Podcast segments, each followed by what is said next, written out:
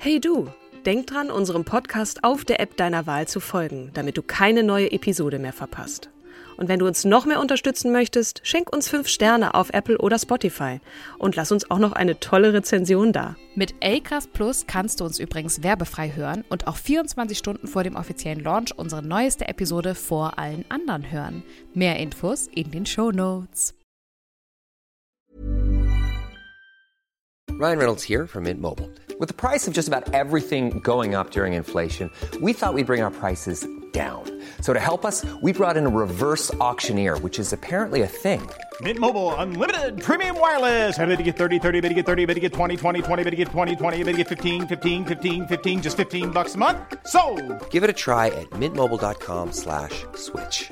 $45 upfront for three months plus taxes and fees. Promo rate for new customers for limited time. Unlimited more than 40 gigabytes per month. Slows. Full terms at mintmobile.com.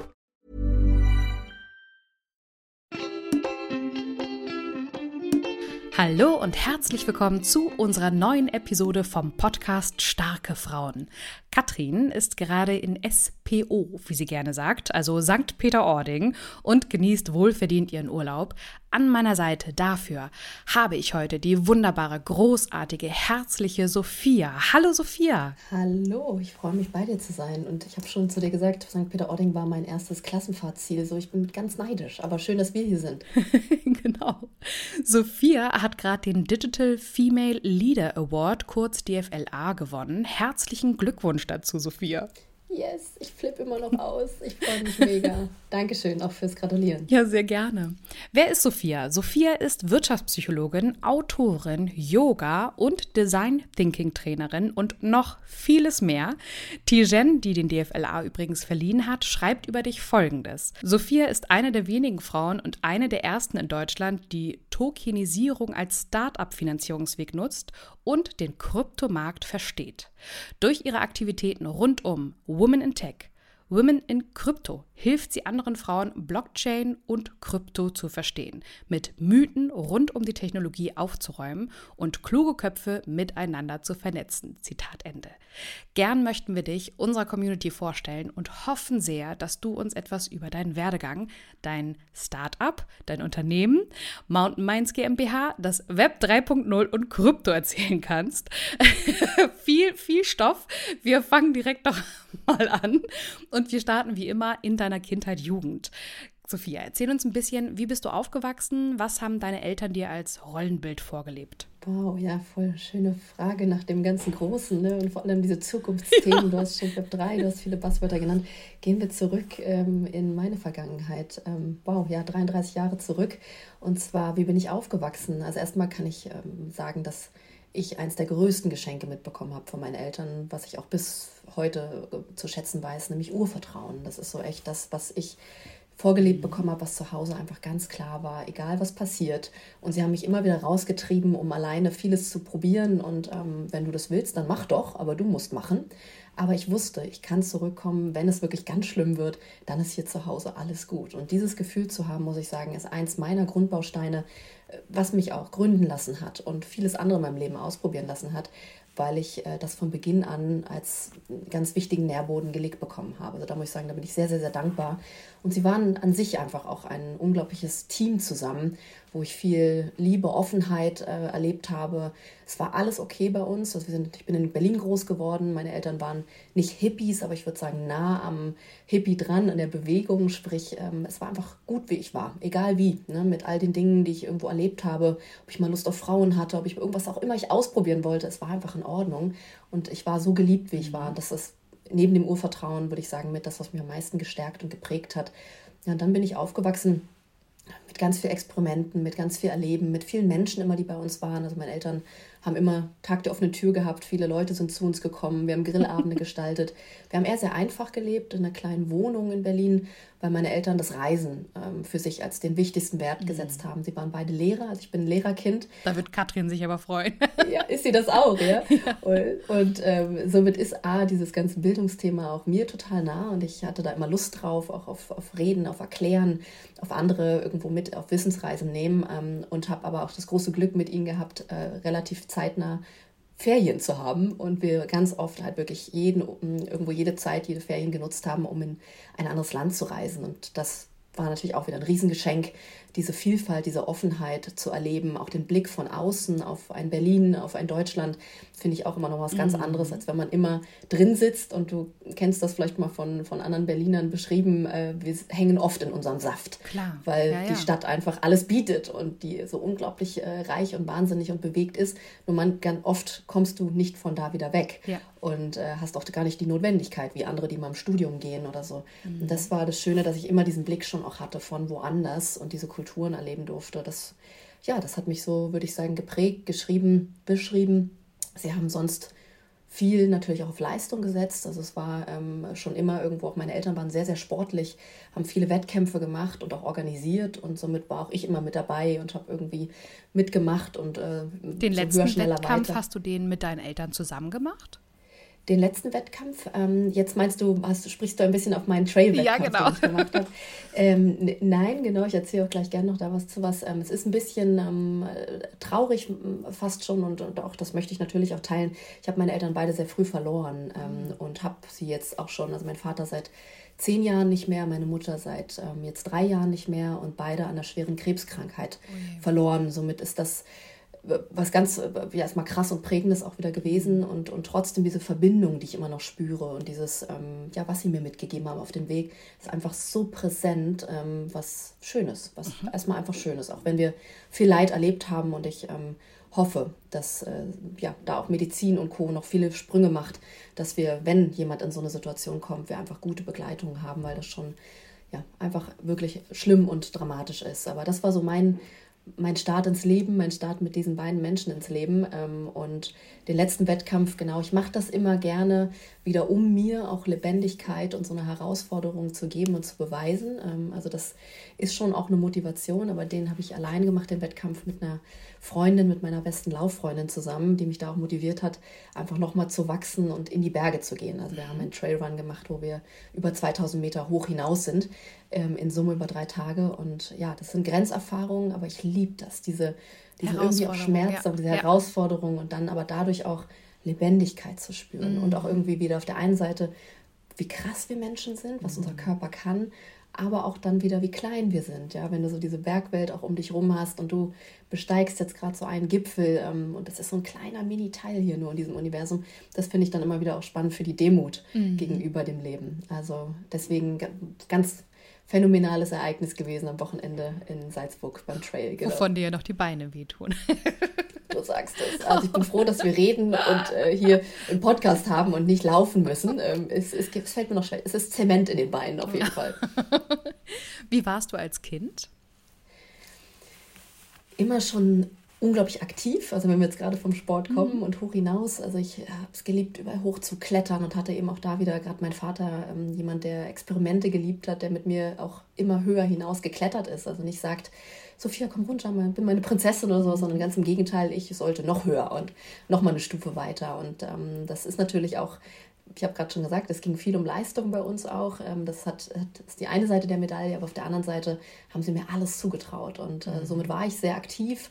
Ich habe es geliebt, immer wieder was Neues zu lernen, was auszuprobieren. Eben gerade wenn wir in Urlauben waren.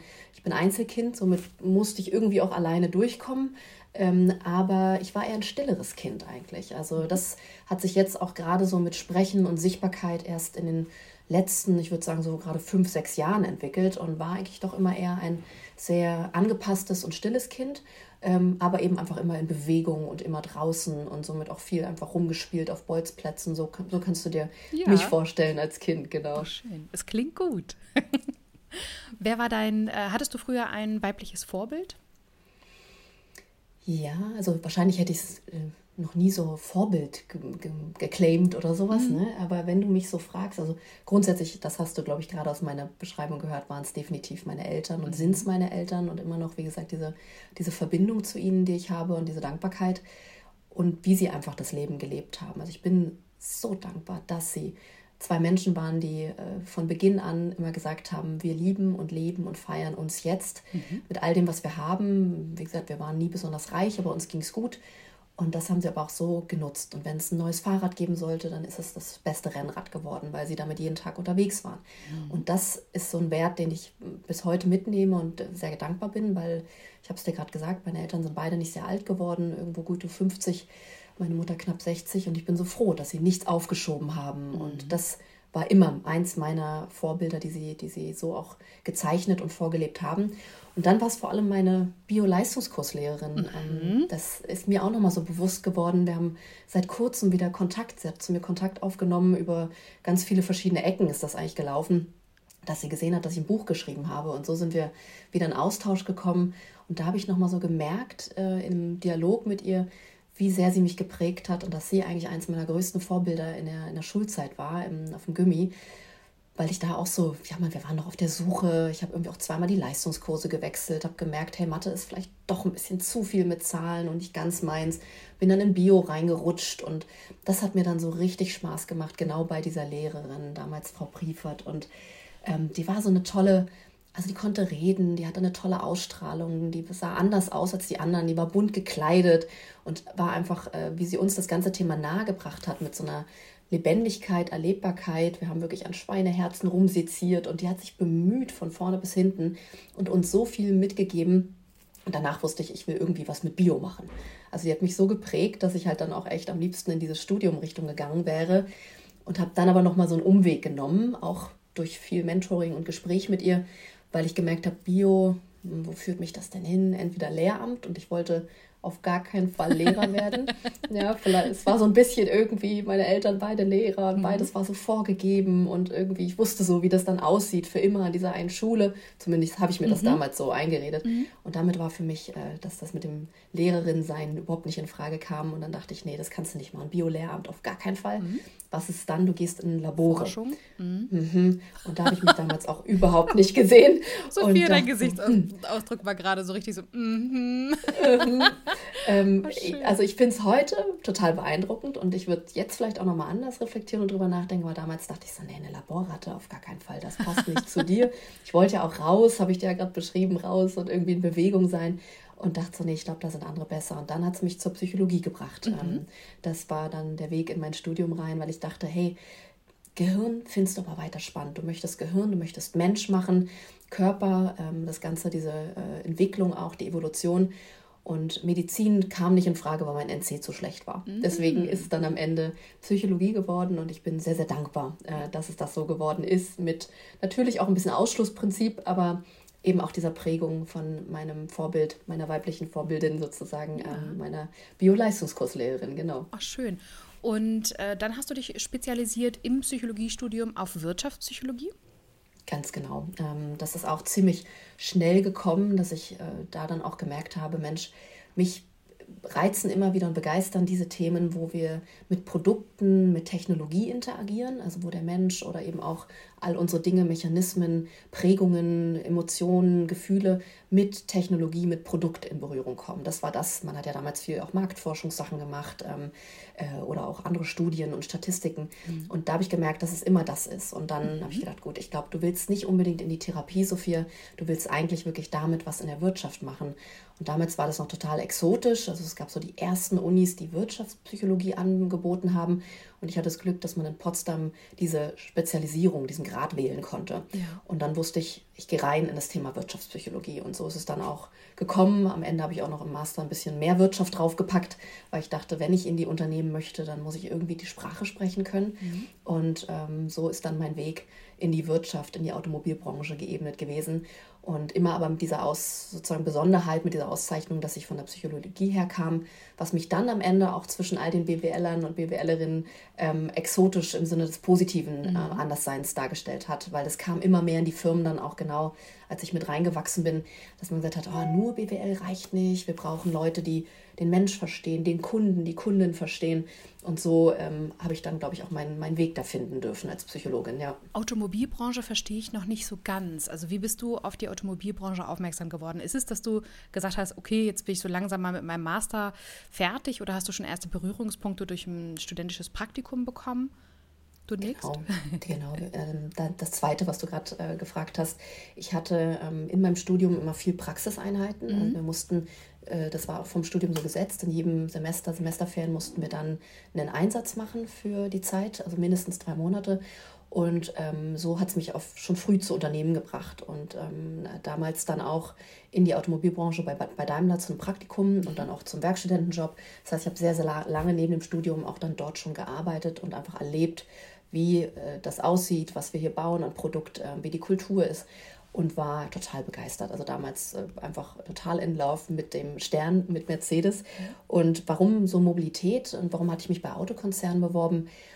Ähm, da hat mich das Produkt gereizt. Also ich bin, wie gesagt, in einer großen Stadt groß geworden, äh, die einfach sehr turbulent, immer schon mit viel Stau, mit viel Bewegung, mit viel multimodalen ähm, Arten von Mobilität mhm. irgendwo auch mich äh, inspiriert haben und ähm, irgendwie habe ich schon immer gedacht, so dieses Auto, das ist alles irgendwie komisch. Ja, weil wir haben Städte rund um Straßen und Autos gebaut. Das war schon immer irgendwie so mein Blick, auch in Berlin, wo es so chaotisch ah. war und wo die Straßen auch unglaublich schlecht sind und gefühlt ist immer wieder irgendwo wird was aufgerissen, der Asphalt mhm. neu gegossen, genau. Und ähm, da habe ich irgendwie immer schon gedacht, das kann, das kann so nicht gewesen sein. Also es sind großartige Innovationen, die wir da auch über die vielen Jahrzehnte mit äh, Automobil aufgebaut haben. Aber ich dachte mir auch so, da muss jetzt bald was Nächstes kommen. Und das wollte ich irgendwie mitgestalten. Und so hat es mich dann äh, ja einfach gezogen in den Bereich der Automobilbranche, genau. Ach, spannend. Und dann bist du durch das Praktikum tatsächlich rüber zu Daimler. Und wie bist du auf die Produktentwicklung gekommen? Also Wirtschaftspsychologie, in, in, so wie ich das früher kenne, weil ich habe selber, also ich habe äh, BWL mit Wirtschaftspsychologie studiert und die Profs meinten zu uns, ja, geht dann mal ins Marketing. Da könnt ihr dann mhm. äh, im Marketing, da könnt ihr Wirtschaftspsychologie anwenden, weil da brauchen euch die Wirtschaftsunternehmen. Deswegen finde ich es gerade so mega spannend, von dir zu hören, du bist in die Produktentwicklung gegangen. Ja, aber auch, deswegen total spannend, dass du das gerade so aufzeigst, über einen zweiten Schritt, nämlich äh, mein erster Schritt ist in Richtung Personalbereich gegangen. Mhm. Also so ein bisschen klassisch, wie du nämlich auch das gerade schilderst, war das auch genauso unsere Beratung damals äh, von den Unis. Marketing, Marktforschung ne, war so mhm. das eine und das andere war Personalentwicklung mhm. und ähm, Organisationsentwicklung. Ne? Und in diesem Bereich bin ich auch zuerst gegangen bei Daimler und hatte dann das große Glück, über Projekte sehr schnell in die Assistenz vom äh, Personalvorstand zu kommen. Und dadurch habe ich einen super breiten ähm, Helikopterblick über alle Themen bekommen mhm. ähm, als Assistentin und durfte natürlich viel auch die Stränge halten und mitführen. Nie im Lied, aber ich habe gesehen, mhm. was läuft da alles und habe auch hier schon gemerkt, okay, was wieder interessiert dich, Active Sourcing, also da, wo wir angefangen haben, Leute aktiv über Social Media anzusprechen und zu rekruten. Ähm, Employer Branding, also wie nutzen wir Digitalisierung, Webseiten, Web-Events, um uns noch attraktiver als innovativen Arbeitgeber auch nach außen zu präsentieren. Das waren genau die Projekte, wo ich gemerkt habe, wow, ich möchte mitwirken, da möchte ich mit rein.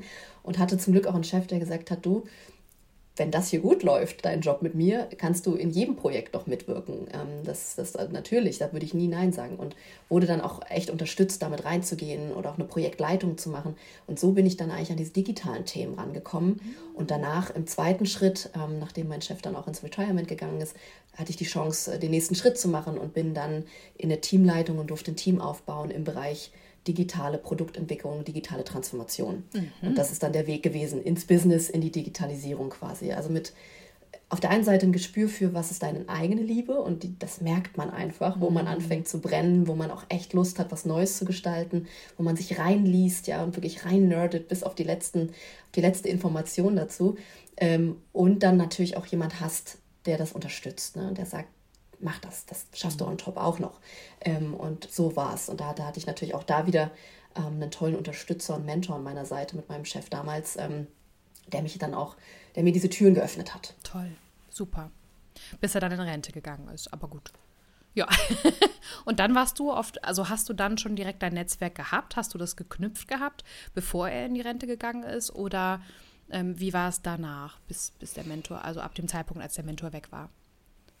Das, also das Gute ist ja, am Ende sind wir ja alle Menschen mit Verbindungen, die zum Glück auch darüber hinaustragen, mhm. wenn du ähm, dann irgendwann mal gehst und eben in, in dein Rentenalter gehst ähm, und sowas bei ihm auch, hat natürlich danach immer noch auch mich vernetzt oder auch nochmal mit dem einen oder anderen und der einen oder anderen verbunden, ein Gespräch organisiert. Also das war äh, definitiv die eine Seite. Und die andere, genau, ich hatte das große Glück, durch diese Assistenzstelle schon viele Verbindungen aufzubauen. Also ich würde sagen, bei Daimler hatte ich ein, ein sehr stabiles, großartiges Netzwerk, was ich dann auch nutzen konnte. Und man hat ja auch schon vorher gemeinsam Gespräche angefangen. Also das ist ja das, was manchmal sogar erschreckend krass früh geplant ist, diese weiteren Schritte von Menschen, in, gerade dann auch in hohen Führungspositionen. Und da weiß man schon zwei Jahre vorher, dass dann mein Chef eben da gegangen ist. Und dann ist natürlich, sind viele Gespräche schon vorher auch geführt worden. Somit bin ich jetzt nicht irgendwie gefallen, freier Fall und auf einmal war niemand mehr da. Das war das Positive. Und genau, ich habe in der Zeit auch angefangen, ich würde sagen, aber betont angefangen zu lernen und zu spüren, wie wichtig Verbindungen und Kontakte sind. Ja. Bis dato eigentlich noch fast gar nicht. Mhm. Davor habe ich wirklich, also auch Social Media war, also es gab so ein paar erste Tools, irgendwie wie MySpace und sowas äh, oder StudiVZ damals, die, mhm. ähm, die man so genutzt hat, aber das war's. Ähm, und somit hatte ich echt noch so auch diese virtuelle Verbindung und das Netzwerken über Social Media wirklich noch überhaupt nicht äh, auf dem Schirm und präsent. Und es, ich habe so verstanden, wie wichtig eben diese ersten personellen Verknüpfungen sind. Ja? Ähm, eben nicht nur einfach Vitamin B, sondern wirklich, ich baue echte Beziehungen auf und habe zu der Beziehung auch was zu sagen, aber ich gebe auch einen Beitrag. Und das habe ich da angefangen zu lernen, genau. Aber das war wirklich noch ganz am Anfang und dann ist auch wieder eins zum anderen gekommen. Viel Glück, würde ich sagen, der richtige Moment und eben für mich diese Erkenntnis, ich möchte etwas in, mit digitalen Produkten, mit Technologie machen. Und das schaffe ich auch, Leute. Hier bin ich genau. Hier bin ich und ich bin richtig hier. Und so habe ich das Glück gehabt, dann da rein, äh, reinrutschen wäre falsch, weil ich es aktiv mitgestalten habe, aber äh, gestalten habe. Aber ich konnte dann sozusagen so ein neues Feld mitbelegen und mit aufbauen, genau. Mhm. Und dieses neue Feld, wie kann ich mir das vorstellen? Ist das wie so eine Art Inkubator innerhalb von Daimler gewesen? Genau so beschreibst du es richtig. Ähm, es war, ähm, also erstmal ist eine neue Abteilung mhm. eingetragen worden. Ja, ganz klassisch bei HR wieder gab es Organigramme mit Boxen. Da sind dann neue Abteilungen. Das hieß dann digitale ähm, Produktentwicklung, digitale Transformation mit einer Abteilungsleiterin und sie hatte dann mit uns die große Chance, sich Teamstruktur und eben neue Fähigkeiten, neue Skills ins Unternehmen zu holen. Und richtig, es war bewusst ein eine Abteilung im Unternehmen. Also anders wie andere Firmen haben wir uns da entschieden, ganz am Anfang bei Daimler Mobility nicht so ein Hub außen aufzubauen, sondern bewusst mit all dem Schmerz, strukturellen Organisationsschmerz, bewusst in der Mitte der Organisation. Stru ähm, da muss man kurz ergänzen, dass es so ein bisschen behördliche Strukturen häufig sind in einem Konzern, die den Schmerz verursachen. Ne? Mhm. Exakt, vielen Dank für diesen Einschub und dass du ihn sagst. Ähm, genau, ähm, das ist es. Ne? Man hatte natürlich diese vielen anstrengenden Prozesse und Einstellungshürden und äh, ach, allein wenn wir mal irgendwo ein Apple-Produkt kaufen wollten, war das gar nicht möglich. Ja? Und wie gesagt, wenn du außerhalb bist eines Großkonzerns, wie du es gerade auch beschrieben hast, dann gehst du halt kurz mal zum Mediamarkt und holst was. Und das war alles nicht möglich. Somit hatten wir diesen klassischen Schmerz. Wir waren also nicht so schnell, wie man es jetzt vielleicht sich als so kleines. Speedboot, mhm. äh, Startup drumherum gewünscht hätte. Aber wir hatten immer die Verbindung und Verknüpfung zu allen Fachbereichen. Mhm. Das war, würde ich sagen, eigentlich gerade zu Beginn, wo wir so organisch wachsen wollten und sollten, ähm, eigentlich mit so eins der Erfolgsfaktoren, würde ich sagen, mhm. weil wir so wirklich mit den Fachbereichen Probleme identifiziert haben und Lösungen entwickeln konnten und Produkte weiterentwickeln konnten. Und da kam jetzt dann auch genau, weil du vorhin nochmal gefragt hast, was macht jetzt ein Wirtschaftspsychologe dort, ähm, da kam genau dann diese Fähigkeit auch durch, einmal gute Interviews zu führen, die richtigen Fragen zu stellen, Probleme zu identifizieren, die auch wieder runterzubrechen auf was ist denn hier das eine Statement, was wir jetzt auch lösen wollen und dann Menschen zu helfen, in Kreativprozesse zu kommen. Mhm. Ja, und das würde ich sagen, ist so irgendwo dann auch am Ende meine Superkraft in dem Ganzen gewesen. Und am Ende haben wir immer mehr gelernt, was Psychologen an der Stelle machen, gerade wenn es Innovationsprozesse sind, wo wir noch Kunden und Kundinnen mit reinholen, ne, User-Testings und Feedback-Schleifen irgendwo mit ähm, an Produktentwicklung knüpfen. Und Design Thinking. Vielleicht magst du auch noch kurz exakt. zwei, drei Sätze dazu sagen. Was ist eigentlich Design Thinking? Ja, sehr gerne. Ähm, und ganz genau, es ist äh, hervorragend als Methode zu lenken. Also Design Thinking ist erstmal, äh, würde ich sagen, ein, eine Methodik, ja, eine Kreativmethodik, wie man von Status quo, nämlich heute, mit Problemen, mit Bedürfnissen zu einer neuen Innovation kommt, zu einem wirklichen Produkt am Ende. Ne? Ähm, und dieser Prozess ist ganz schön in Diamanten beschreibe ich immer so schön, in Diamanten ähm, geclustert. Und zwar, warum Diamanten? Du hast so zwei, drei verschiedene Diamanten aneinander und äh, diese Diamanten beschreiben die verschiedenen Phasen, die du durchlebst. Und zwar am Anfang beginnst du erstmal mit einer Öffnung. Ja, du machst den Trichter auf und holst ganz viel Information rein. Du machst viel Research, du gehst das Internet hoch und runter mit äh, wirklich am Schreibtisch mit, mit äh, Informationssuche. Du machst Interviews, du gehst raus in, den, in die Feldforschung und guckst dir die Menschen an, wie sie mit Produkten und Prozessen umgehen und sammelst erstmal wie wild. Und dann schließt du den Diamanten wieder und machst zu und gehst auf ein Problem, auf das du jetzt lösen möchtest, weil du kommst ja, du stößt ja auf ganz viele Bedürfnisse. Es wäre zu einfach, wenn auch wirklich nur der eine Punkt da wäre.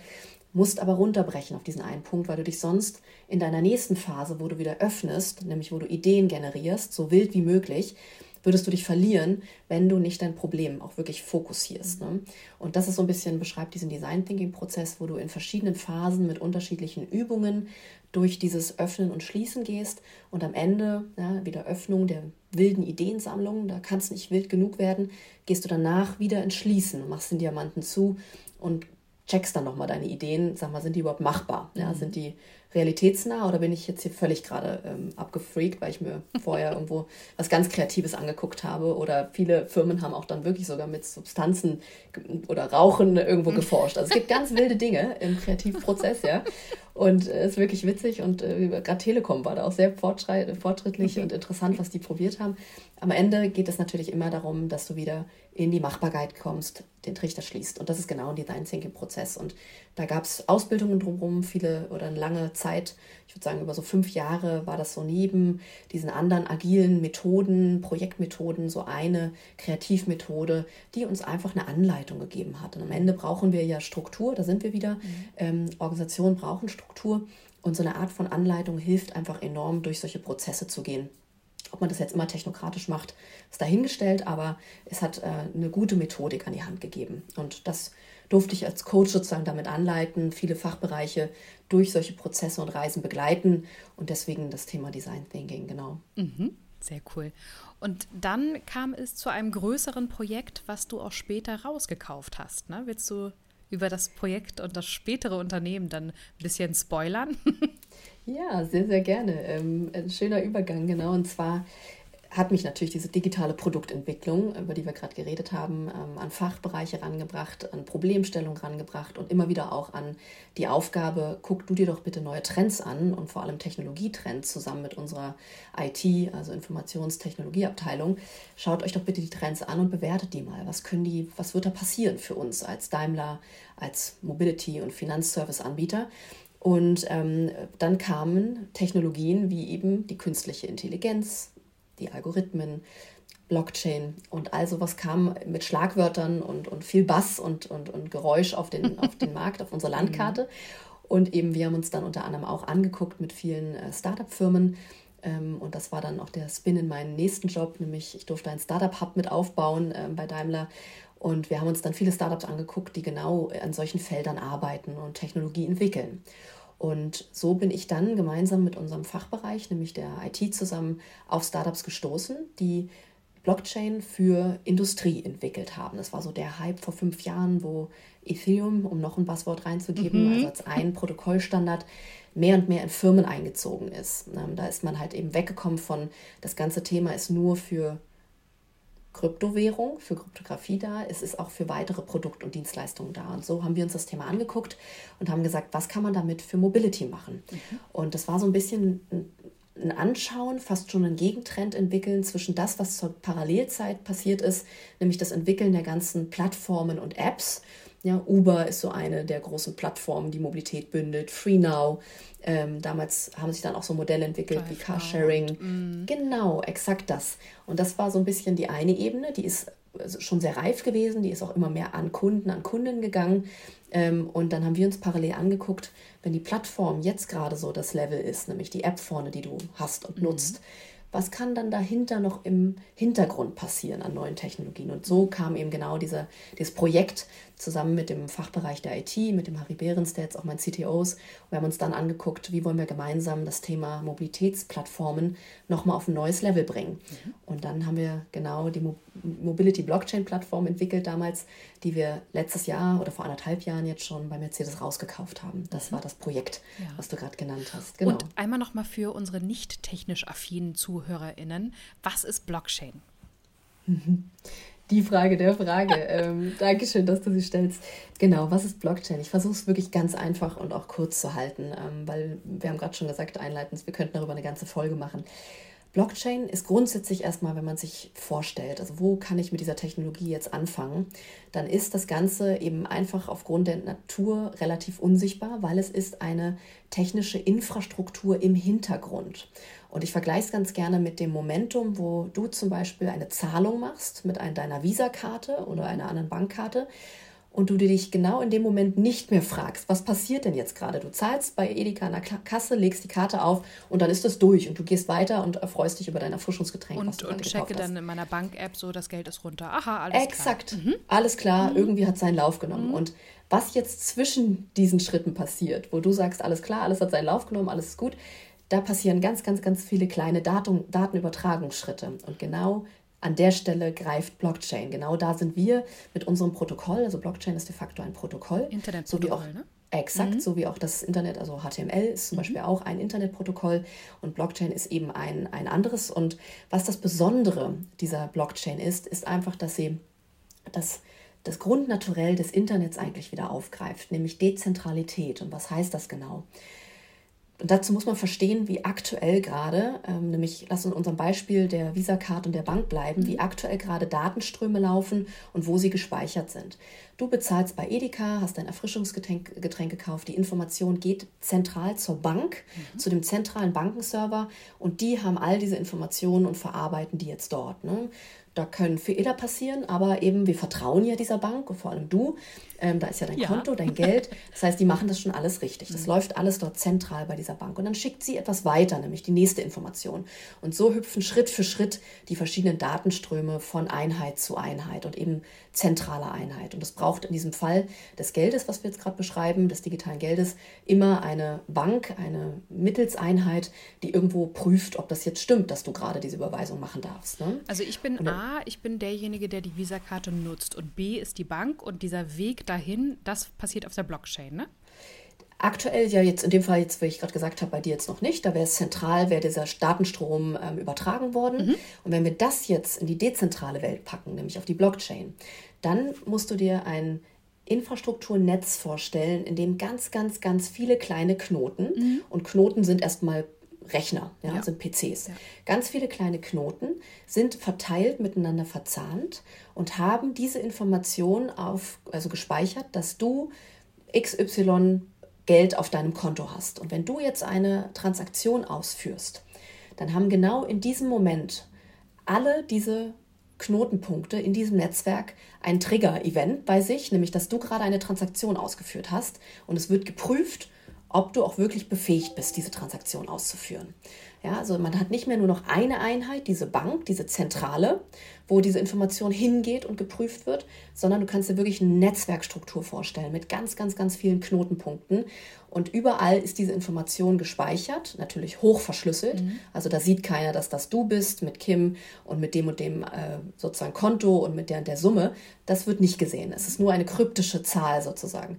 Aber der Server prüft diese Information und dieses ganze Netzwerk prüft die. Ne? Dann wird eben die Wahrheit darin geprüft. Und das ist eigentlich das Neuartige dieser Technologie, dass es nicht mehr einen Einzelnen braucht, wie eine Bank, die die Hoheit hat, damit aber auch die Macht, damit aber auch die Übergriffigkeit ähm, auf deine Daten, auf Entscheidungen. Ähm, und das würde jetzt verteilt werden auf diese vielen verschiedenen Knoten in einer dezentralen Welt. So kannst du dir das vorstellen.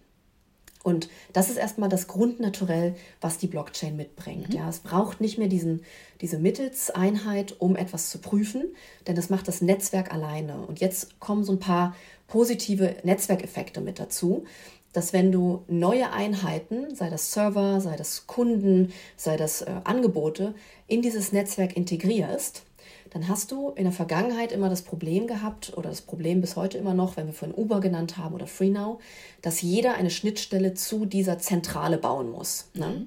Also jeder muss eine einzelne Schnittstelle dahin bauen. Wenn du einen Netzwerkeffekt sozusagen greifen lässt, dann dockst du dich als Kim mit deinem Angebot an in dieses Netzwerk und automatisiert, aufgrund der, denk wieder die Knotenstruktur, automatisiert hast du Zugriff auf alle Knoten, die bereits in einem Netzwerk drin sind.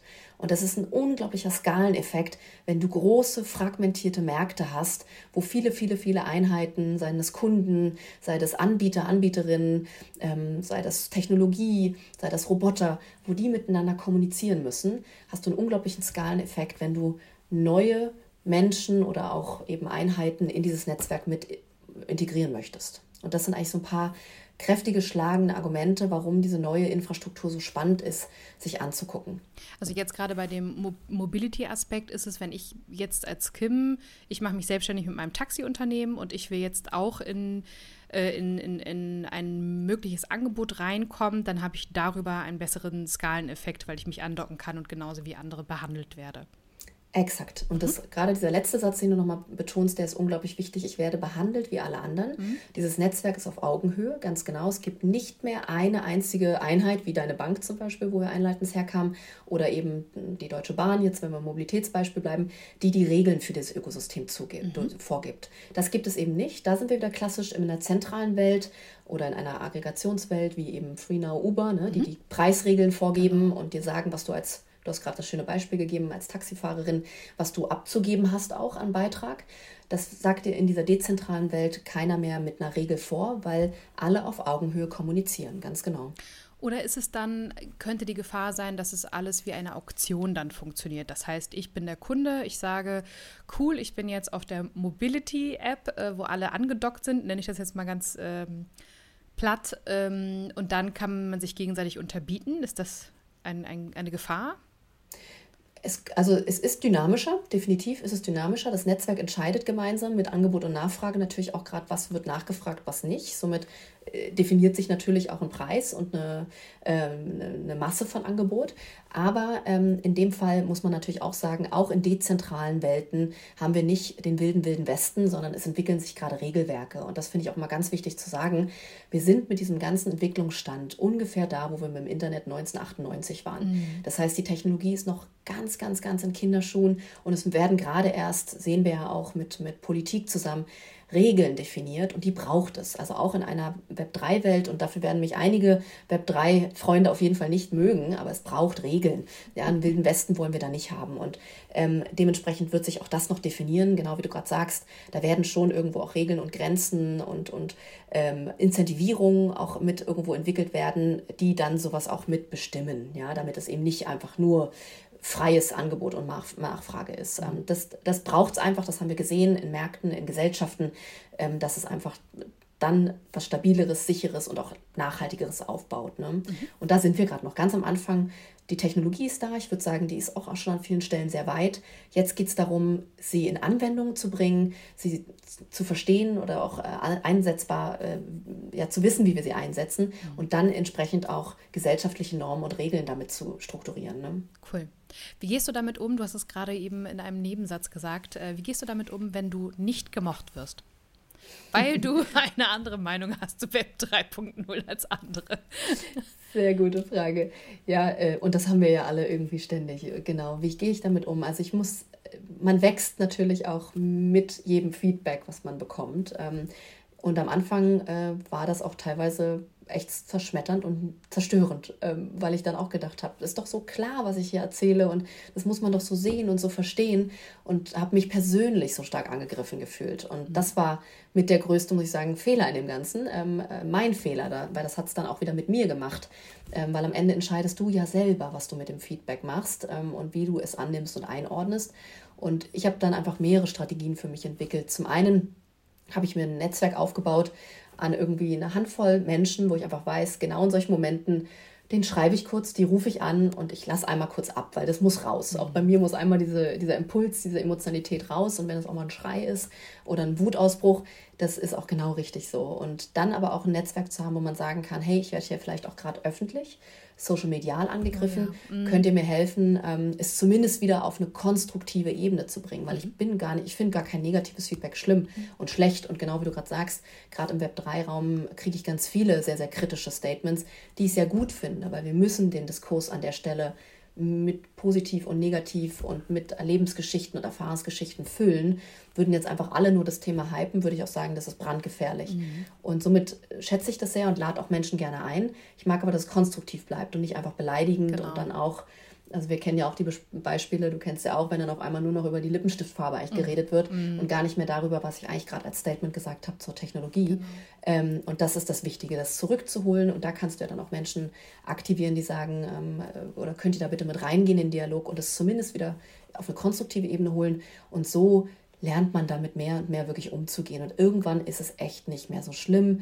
Und ich nehme es dann auch mehr und mehr einfach mit Ironie, mit Sarkasmus, auch ein bisschen Selbstwitz. Ich glaube, das ist wichtig, dass man sich auch da dann selber auf die Schippe nehmen kann. Mhm. Und trotzdem, und da weiß ich, dass ich manchmal auch ein bisschen sehr selbstkritisch bin, nehme ich schon immer auch sowas auf, um zu überlegen, was kann ich da nochmal besser machen. Also mich mhm. motiviert es eigentlich zu überlegen, was kann ich besser machen, wie kann ich meine Sprache einfacher machen, wo muss ich vielleicht echt nochmal ein Buch lesen, weil das habe ich in der Tat echt noch nicht ganz durchdrungen. Mhm. Dann suche ich mir wieder die richtigen Menschen, die mir das vielleicht erklären können. Mhm. Und ich lade die Leute auch oft ein und sage dann, okay, du bist so dagegen, wollen wir nicht mal anrufen, telefonieren? Mhm. Ruf mich doch an und bitte erklär mir, was dein Leben, Erleben da war. Und ganz oft fängt dann ein richtig cooler Dialog an. Und mhm. dann lernst du auch wieder noch was Neues und gehst da besser raus und hast eine echt coole neue Anekdote, die du wieder anderen Menschen mitgeben kannst. Also so ist es eigentlich was sehr Positives und dennoch nicht einfach. Ja. Ja, aber sehr gut, sehr gut, weil was, was wir auch mal versuchen, Katrin und ich, ist äh, dieses und auch selber auch noch daran arbeiten, Meinung zu äußern. Ne? Tijen ist da ja auch jemand, die, die immer sagt, hau jetzt raus, nur mach das Posting. Egal, und wenn es halt gerade äh, auf Widerworte trifft, dann ist es so, wenn es versandet, dann ist es so, aber äußere deine Meinung. Weil gerade auch viele Frauen, inklusive mir, eher dazu angehalten wurden, auch in der Kindheit ruhig zu sein leise zu sein und äh, jetzt lass mal die Erwachsenen reden. Ne? Und irgendwie bleibt es so, äh, auch wenn man jetzt selber erwachsen ist, manchmal drin. Ja. Ähm, deswegen fand ich deine weisen Worte hier gerade ganz, ganz wichtig und richtig. Nee, absolut. Und du sagst es, am Ende sind es kleine Selbstexperimente. Man muss den ersten Schritt, das versuche ich mir auch immer wieder selber zu sagen, du musst den ersten Schritt alleine machen, den macht keiner für dich. Und genau wie du gerade sagst und die Jen sagt, hau mal raus ist, äh, ist erstmal gut. Und dann kann man ja trotzdem auch sagen, und das ist jetzt zum Beispiel auch, wenn wir nochmal zurückdrehen auf das Thema, diese Buzzwords wie Web 3, Metaverse, ähm, wir wissen alle noch nicht, wir wissen alle noch nicht, wo es genau hinführt.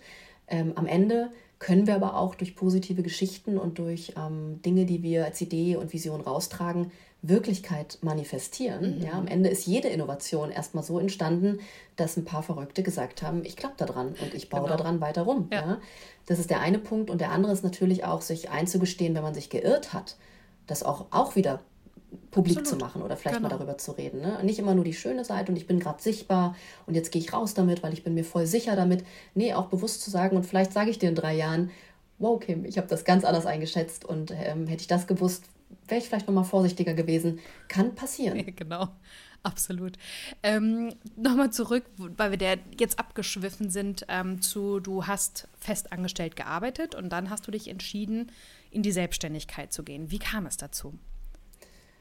Ja, das ist echt äh, multikausal, würde ich sagen, wenn ich gerade so drüber nachdenke. Ähm, da kam wirklich viel zusammen. Also zum einen ähm, habe ich, wie gesagt, ja schon einleitend so gesagt, hatte ich immer ein bisschen einen innerlichen Krampf in mir, wenn ich gemerkt habe, Wege und Strukturen werden zu stark vorgegeben. Deswegen mhm. habe ich dir einleitend auch gesagt, habe ich mich so ein bisschen gegen dieses Lehrerinnensein gesträubt, weil irgendwie einfach so klar ist, wo du hingehst und was für immer dann auch bleibt. Ähm, zumindest damals, wie gesagt, mein Bild. Und das war so der erste, der erste Impuls in mir. Irgendwie ist hier alles so vorgegeben und ich merke dann schon so, wie man sich entwickelt und wie der nächste Schritt kommt, Teamleiter, Abteilungsleiter. Da habe ich schon gemerkt, warte mal, das ist auf der einen Seite nicht so ganz das, was gerade dich irgendwo erfüllt und wo du hin willst.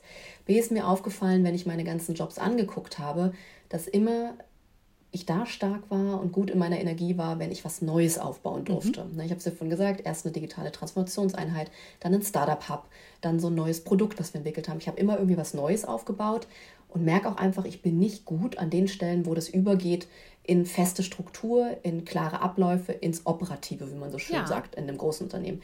Und das muss ich mir auch eingestehen, da sind andere so viel besser. Also ich bin viel zu flüchtig und fähig über Genauigkeit rüber, wo andere einfach sagen, hey Sophie, hast du den, hast du das gerade nicht gesehen? Ich so, Nö, habe ich nicht gesehen, bin ich drüber hinweggefegt. Mhm. Und da habe ich einfach gelernt und gemerkt, ich bin gut, Bilder zu kreieren, Visionen und eben was Neues zu manifestieren und da auch zu begeistern, dass man auch äh, das gemeinsam als Team dann auch reist. Aber dann ist auch gut.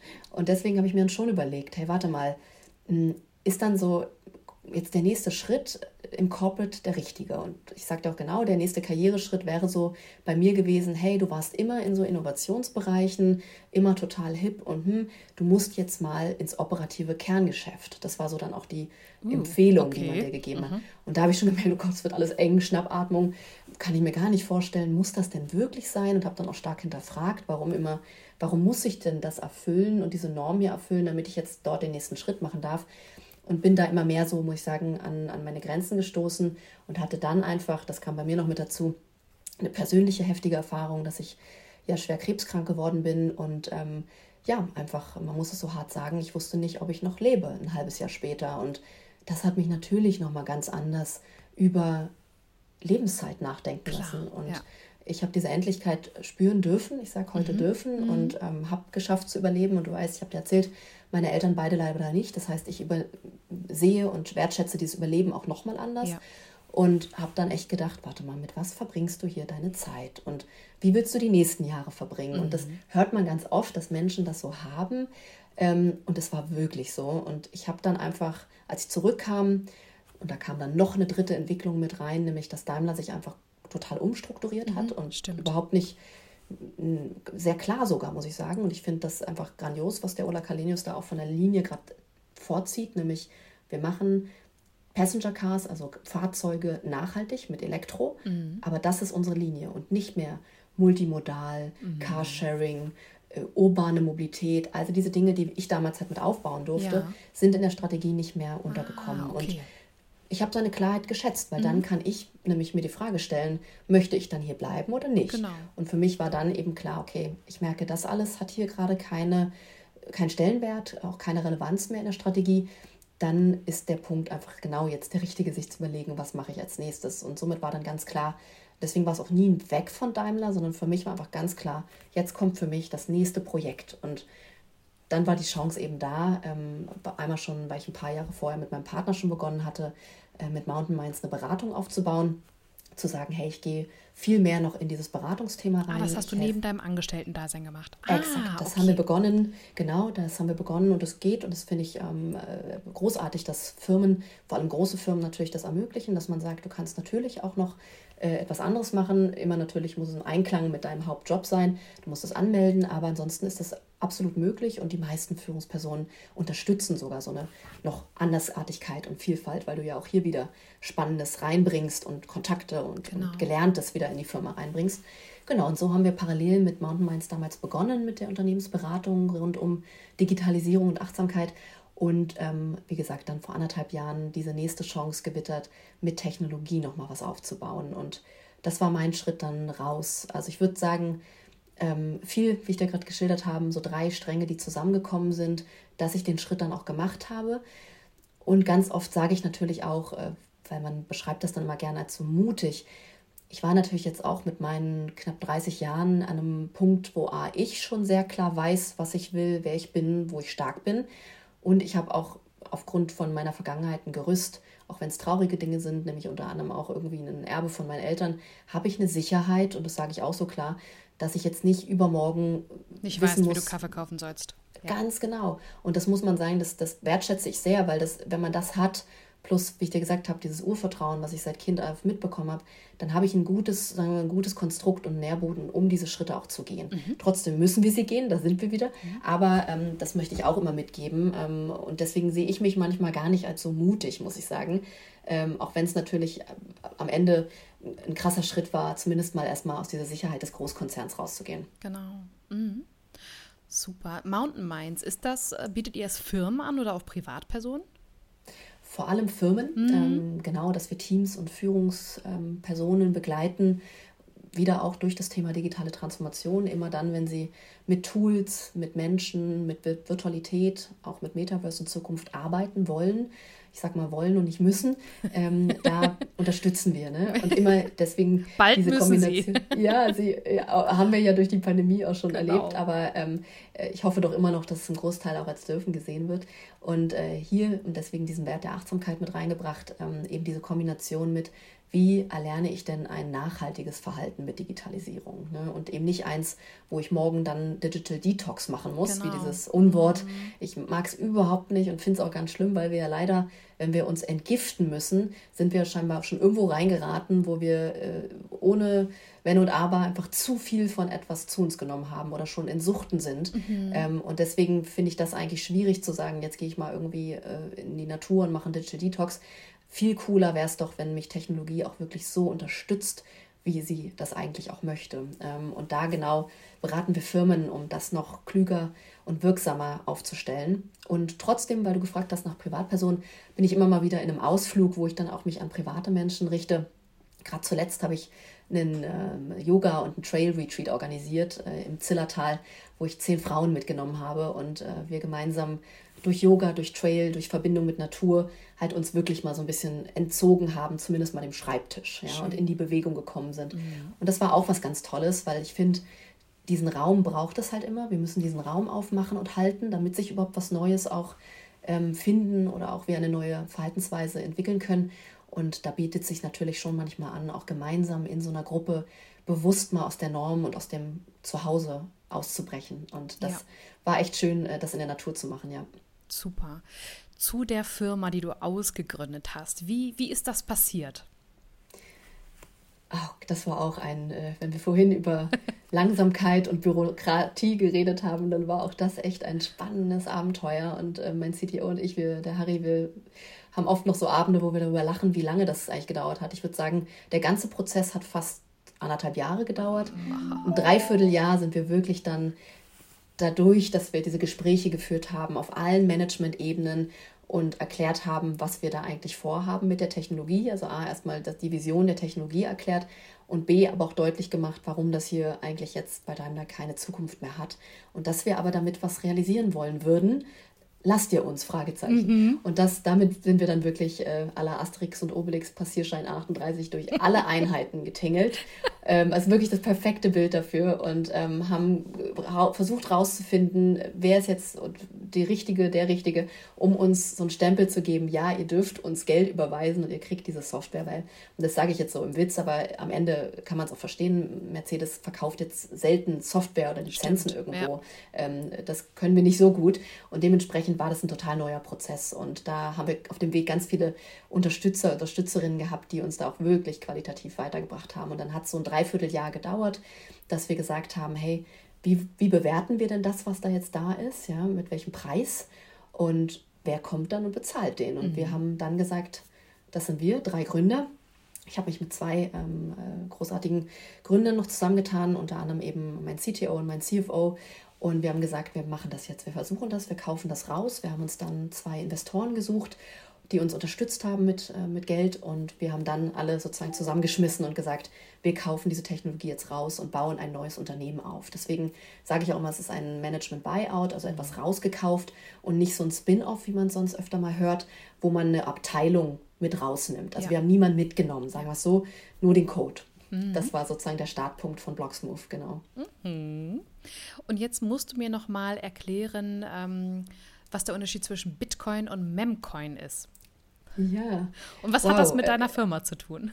Äh, zum Glück gar nicht so viel. Das sage ich gleich schon mal vorneweg, weil das ist nämlich ganz wichtig und oft, genau wie du sagst, schmeißen wir natürlich diese Begriffe alle so in einen Pott mhm. und dann ist irgendwie Blockchain ist Bitcoin. Mhm. Und dann gehen auf einmal so komische Diskussionen los wie, boah, energetisch total schlecht für die Nachhaltigkeit. und alles ist dann ganz schlecht, obwohl ich sage, wow, Bitcoin ist so ein ganz kleiner Teil in diesem gesamten Ne, wir haben vorhin Web 3 mhm. so als Passwort reingebracht in dieser gesamten nächsten Entwicklungsstufe des Internets. Ne, darum geht es jetzt einfach nur. Das Internet 3.0 ist einfach die dritte Entwicklungsstufe. Und vielleicht ganz kurz in einem Satz, wenn man jetzt da gar nicht weiß, was meint sie damit. Es begann mit der ersten Entwicklungsstufe, so um 1960 als wir uns einfach statische Webseiten angeguckt haben. Ne? So das www und dann 1960? konnte ich eine Webseite aufrufen. Mhm. So um 1960 rum ist das Ganze in die erste Entwicklung gekommen. Am Anfang waren es wirklich einfach nur statische Seiten mit Verlinkung und die Idee war ja wirklich, dass man aus dem Informationsdienst heraus, das waren die Einheiten aus dem Informationsdienst, die wollten einen schnellen Austausch von Informationen gewährleisten, was eben nicht mehr das Telefon sein sollte. Ne? So ist das ja alles entstanden. Mhm. Und dann ging es weiter in die Entwicklungsstufe. Die Drehscheibe. Genau, ne? das war so das Erste. Und dann ging es weiter in diese statischen Webseiten, die maximal noch über einen Link irgendwo miteinander verbunden waren. Und dann kam Web 2. Und Web 2 ist das, wo wir uns alle gerade bewegen, in, wo wir auf Webseiten als Nutzer, Nutzerinnen Beiträge machen können. Ne? Wie wir vorhin gesagt das haben. Das sogenannte User-Generated Content-Angebot. Ne? Genau, ne? YouTube, genau. ich lade auf Instagram meine Fotos hoch. Das ist genau das, was Sophia gerade meint. Exakt, ne? Und wir gehen mit rein, wir leisten Beiträge, meistens aber eben über Video, über Tastatur. Ne? Wir schreiben etwas oder wir, ja. genau wie du sagst, senden ein Foto hoch. Das ist so das, wie wir gerade Web 2 verstehen. Und Web 3 ist jetzt die nächste Stufe. Und deswegen auch, wie wir einleitend gesagt haben, da sind wir noch nicht, wir sind ganz am Anfang, da sind wir noch nicht in, in einem fertigen Endprodukt.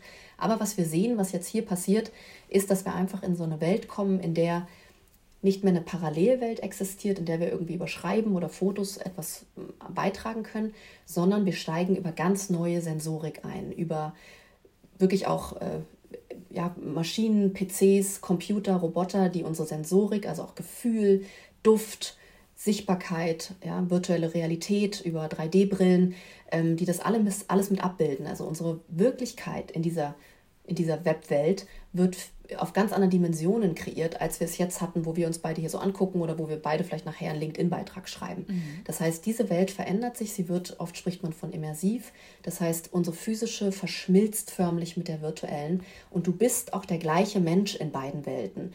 Also das ist ja immer so dieser Vergleich mit, ja, hatten wir doch mit Second Life oder mit Sims, hatten wir das doch alles schon. Nee, da bist du in ein PC-Spiel eingestiegen, du hast dir irgendwie einen Avatar gebaut, aber das warst ja nicht du.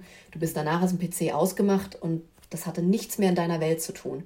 Und diese Web3-Welt, alles, was du dort machst, wenn du, vielleicht machen wir beide mal einen Kurs zu Blockchain und wir sammeln ein Zertifikat, dann kann ich das Zertifikat aus der Webwelt mitnehmen und gehe zu meiner Uni und es ist genau auf mich, Sophia Rödiger, gelingt und ich kann damit auch mein nächstes Studium starten zum Beispiel. Ne? Also das meine ich mit diesen immersiven Welten und das ist Web 3 dass wir also alles miteinander auf einer neuen Technologieebene verknüpft haben und eben auch zwischen verschiedenen Anbietern, Plattformen, Welten springen können und sie alle miteinander verbunden sind. Also fast wirklich wie unterschiedliche Matrixen, wo wir mit unserer ID, ja, das ist, kann eben auch eine digitale sein, ähm, erleben, neue Wirklichkeit erleben. Und das finde ich hochspannend aber auch hier wieder, wir sind noch lange nicht da. Nee. Ja. Also wir sind gerade äh, bei, bei unserem Unternehmen gerade arbeiten wir viel im Metaverse. Ich hatte meinen ersten Arbeitstag auch im Metaverse cool. gehabt, aber das ist mit Avataren. Also das ist so ein bisschen tatsächlich Erinnerung an Sims, ne? Diese, die, die, diese Spielchen.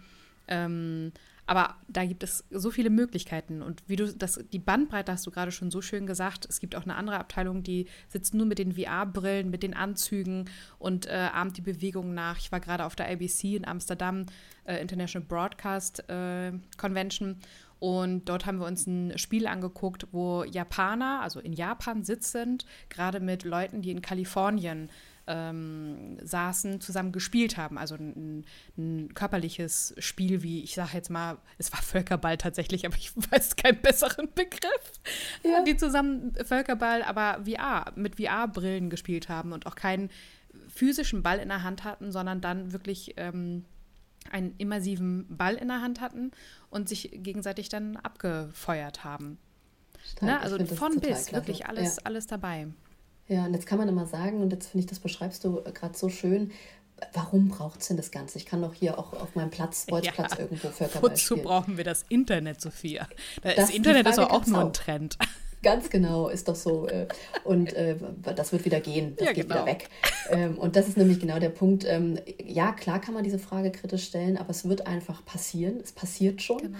Und gerade wenn wir drum gucken, und das ist auch immer so mein, mein Hack für jeden, äh, der sich da interessiert, unbedingt auch über die eigene Grenze, vor allem auch Landesgrenze, aber eben auch noch weiter zu schauen weil da lernen wir ganz, ganz viel, vor allem von Kulturkreisen und eben ja auch so, so würde sagen, Gesellschaften, die nicht unbedingt in dieser Stabilität leben, wie wir sie haben hier. Ne? Wir hatten vorhin unser Bankbeispiel, wenn du einfach sowas nicht hast mit stabilen Banken und auf einmal irgendwie deine Regierung sagt, ab morgen kriegst du nur noch 500 Dollar für einen Monat ähm, und dann kannst du erst wieder nächsten Monat kommen und du denkst, okay, Wahnsinn, was jetzt?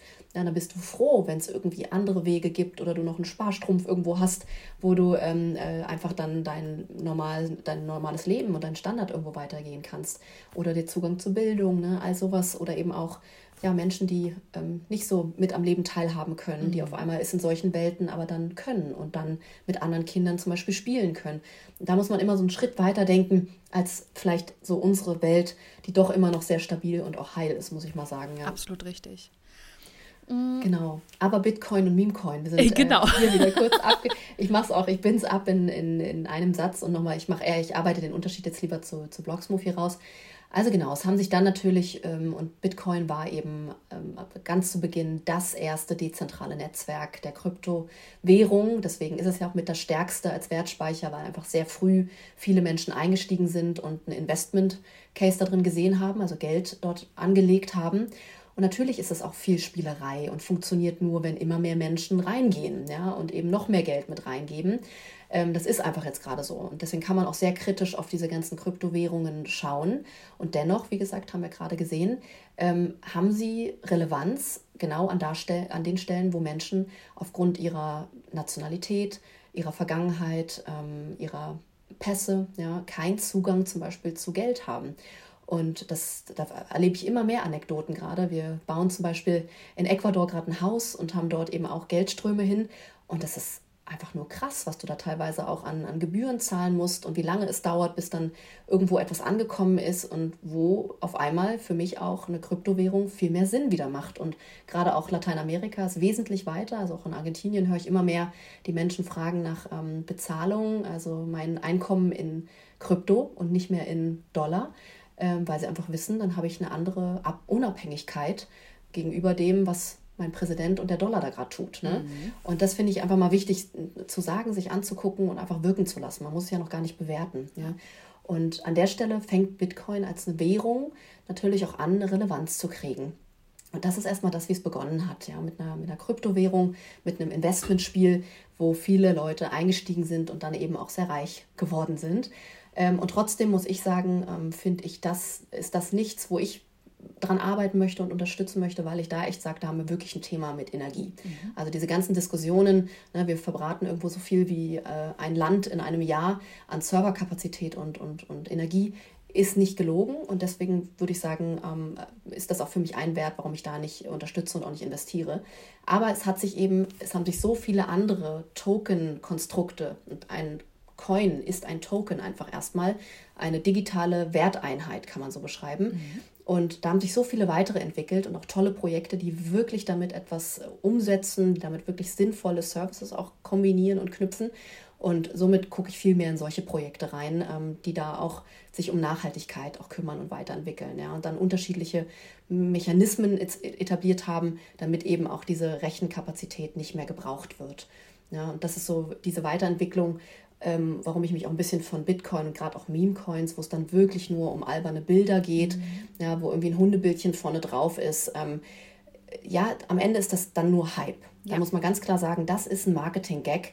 Da baut jemand, der eben auch vielleicht auch eine sehr starke Präsenz hat und äh, Vorbildkraft ähm, in positive wie negative Richtungen, baut ein Hype um etwas auf, ja, und alle steigen irgendwie mit ein, schmeißen einen Euro mit rein und so geht das Ganze dann nach oben. Das ist aber so fragil und kann halt jederzeit einfach wieder zusammenbrechen, ähm, dass ich da sage, ich verstehe den Sinn und Zweck nicht. Und das ist auch das, was wir mit Blocksmove tun, mit unserer Firma. Wir wollen immer eine Relevanz für Industrie, mhm. also für B2B-Firmen oder aber eben für uns als Endnutzerinnen, Nutzer auf der Straße ähm, realisieren. Dann bin ich erfolgreich mit der Technologie. Wenn ich merke in ein paar Jahren, das wird nichts, wir kommen da nicht an echte Anwendungsfälle, dann würde ich auch sagen, dann hat die keinen Platz. Und das, wie wir einleitend gesagt haben, dann lädst du mich hoffentlich nochmal ein und dann reflektieren wir, ja. äh, warum es vielleicht auch nicht dazu gekommen ist. Ne? Ja. Ne? Und da, wir sind immer noch an dem, äh, alles ist offen. Ja. Ne? Ähm, es ist noch nicht entschieden, wo es hingeht in Richtung der Anwendung.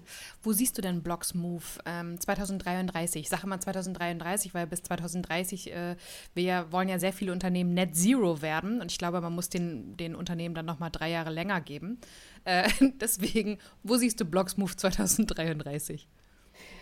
Voll die gute Frage. Also immer noch komplett unsichtbar im Hintergrund, weil ich habe dir gesagt, unsere Technologie, die wirst du bestenfalls nicht spüren, weil alles so gut verknüpft und verzahnt und irgendwo lückenlos miteinander verbunden ist, dass du vielleicht an mich denkst, aber eben nicht unsere Technologie siehst oder spürst quasi.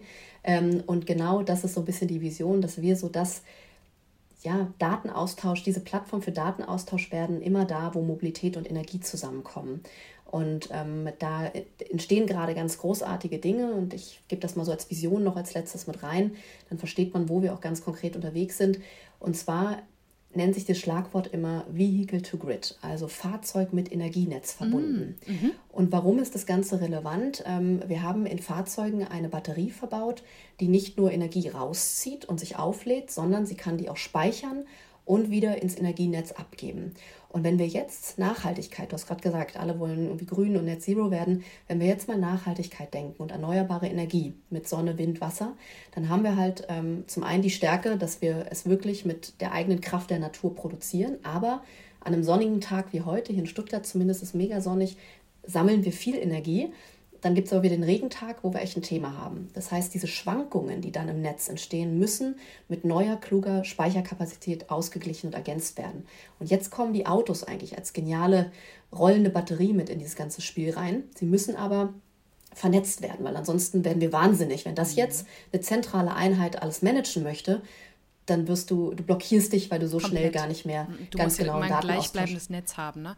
Exakt. Ja. Und da genau arbeiten wir mit Blocksmove diese Verknüpfung zwischen Energienetz, zwischen Auto, zwischen deinem Smart Home irgendwann zu Hause mit der Ladesäule, die du an deiner Tür hast, das alles wirklich automatisiert kommunizieren zu lassen.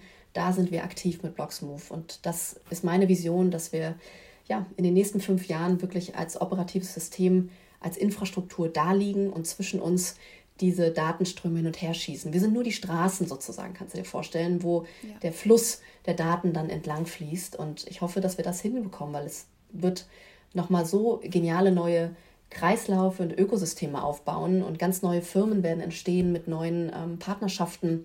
Ja, wir werden auch, glaube ich, ganz neue Rollenkonstrukte haben in solchen äh, Firmenallianzen, ne, wo eben nicht einer oben sitzt, der die anderen durchregiert und du hast als Zulieferer zu tun und zu sagen, was ich dir sage, sondern wie du es vorhin so schön gesagt hast, wir werden uns auch in der Wirtschaft auf Firmenebene mehr auf Augenhöhe begegnen und das finde ich sind einfach schöne Visionen für die Zukunft. Total. Sophia, ich könnte stundenlang mit dir quatschen. Ich merke nur, wir rennen ich aus der auch. Zeit. ich wollte dich am Ende noch mal äh, fragen, hast du eine abschließende Botschaft für unsere Community, also zum Thema Zukunft, Träume, Vision? Oh. ja, ähm, die gute Frage. Also ich, wir sind so ein bisschen auch immer wieder schon rangekommen und ähm, es klingt natürlich erstmal im ersten Schritt so ein bisschen auch banal, aber ich würde wirklich jeden und jede einladen, einfach unfassbar neugierig zu bleiben ähm, und sich selbst echt so als ein Entdecker, Entdeckerin zu verstehen, dass man immer wieder nochmal den Stein umdreht und sagt, was finde ich dort? Und da muss ich gar nicht in den Bereichen aktiv sein. Also Technologie muss jetzt gar nicht immer meinen Alltag schon so stark ähm, mit prägen. Ich würde sagen, guck mal genauer hin, es tut's, aber ähm, trotzdem muss es gar nicht immer das präsente Thema sein und trotzdem zu sagen, ich bin neugierig. Und wir haben ja auch genau, du hast mit mir einleitend auch dazu gesprochen, mit unserem Podcast-Format Tech Education nochmal diese Idee, Menschen, die ähm, und vor allem Frauen, die und Mädchen, die gar nichts mit IT-Berufen zu tun haben, die einfach neugierig zu machen und ja, Lust zu kreieren, mal in diese Begriffe wie Blockchain, Metaverse reinzugucken weil genau wie du auch gesagt hast, das ist eben kein Männerthema, auf gar keinen Fall. Und wir haben jetzt, wir haben gerade geschildert, wir sind jetzt von Web 2 auf Web 3 gerade am, um, am Umbruchpunkt. Das heißt, wir haben die Chance, nochmal ein neues Level an Internet zu definieren. Und ich will, dass mehr Frauen am Tisch sitzen. Ja. Das ist ganz eigennutz. Ne? Wir beide, Kim, wollen, dass, dass mehr Frauen am Tisch sitzen. Und deswegen wäre das so mein, wirklich diese Neugier, dieses immer wieder wissbegierig bleiben, das hält dich jung für dein ganzes Leben und es du bleibst dran an diesen ganzen Sachen und niemals ist man abgehangen, ist auch niemals zu spät und da versuche ich auch irgendwo immer so Mut zu machen, weil auch, ich habe dir einletztes gesagt, ich komme überhaupt nicht aus der IT. Mhm. Ich habe mich komplett mit reingefunden und würde auch heute noch sagen, ich bin weit weg, ein IT-Experte zu sein. Ich glaube, ich habe nur verstanden, wie wir Menschen Technologie nutzen und uns nutzbar machen und das würde ich jedem so ein bisschen mitgeben, einfach als, als einen ganz wichtigen Wert, um ähm, ja, einfach fürs ganze Leben ausgestattet zu sein. Und alles andere kommt und hoffentlich im Dialog auch nach dem Podcast noch. Oh, Sophia, tausend Dank. Es war, es war mir eine Freude, ein absolutes Fest. Ach, ich hoffe, dass äh, sag, auf welchen TED Talks du zu finden bist. Äh, ich komme. oh, toll, danke, Kim. Ich hoffe, vielleicht machen wir mal zusammen was. Hey, da freue ich mich gerne, auch drauf. Gerne. Aber wir sehen uns bestimmt wieder irgendwo. Das glaube ich auch. Auf jeden Fall nochmal ein Shoutout zu deinem Buch Logbuch Digitale Achtsamkeit, Doppelpunkt, wirksam im Hier und Jetzt. Wir verlinken einmal in den Shownotes dein, äh, das Podcast-Format und das Buch. Cool. Ja, das freut mich und genau, natürlich auch gerne da noch im Nachhinein drüber diskutieren, philosophieren gemeinsam oder auch dagegen sein. Wie mhm. gesagt, wir haben ja auch jeden zum kritischen Diskurs eingeladen, ähm, was digitale Achtsamkeit meint als Brückenschlag, weil ich glaube auch, wir brauchen davon mehr, eben genau dann, wenn wir uns mehr und mehr auch in Metaverse-Welten ähm, ja, begeben. Genau. Vielen, vielen Dank. Danke, dass du bei uns warst. Liebe Grüße aus Spo, Spo, auch von Katrin. Und ihr Lieben da draußen, wir hoffen, es hat euch gefallen. Gebt uns gerne Feedback. Sophia ist auch immer offen für, wie sie gerade schon gesagt hat, für Anregungen, für Gedankenaustausch. Und ja, wir hoffen, es geht euch gut und alles, alles Liebe. Ciao und danke, dass ich da sein durfte. Sehr, sehr gerne, Sophia. Bis dann. Tschüss. Planning for your next trip? Elevate your travel style with Quince. Quince has all the jet setting essentials you'll want for your next getaway, like European linen, premium luggage options, buttery soft Italian leather bags, and so much more. And is all priced at 50 to 80% less than similar brands. Plus, Quince only works with factories that use safe and ethical manufacturing practices. Pack your bags with high-quality essentials you'll be wearing for vacations to come with Quince. Go to quince.com/pack for free shipping and 365-day returns.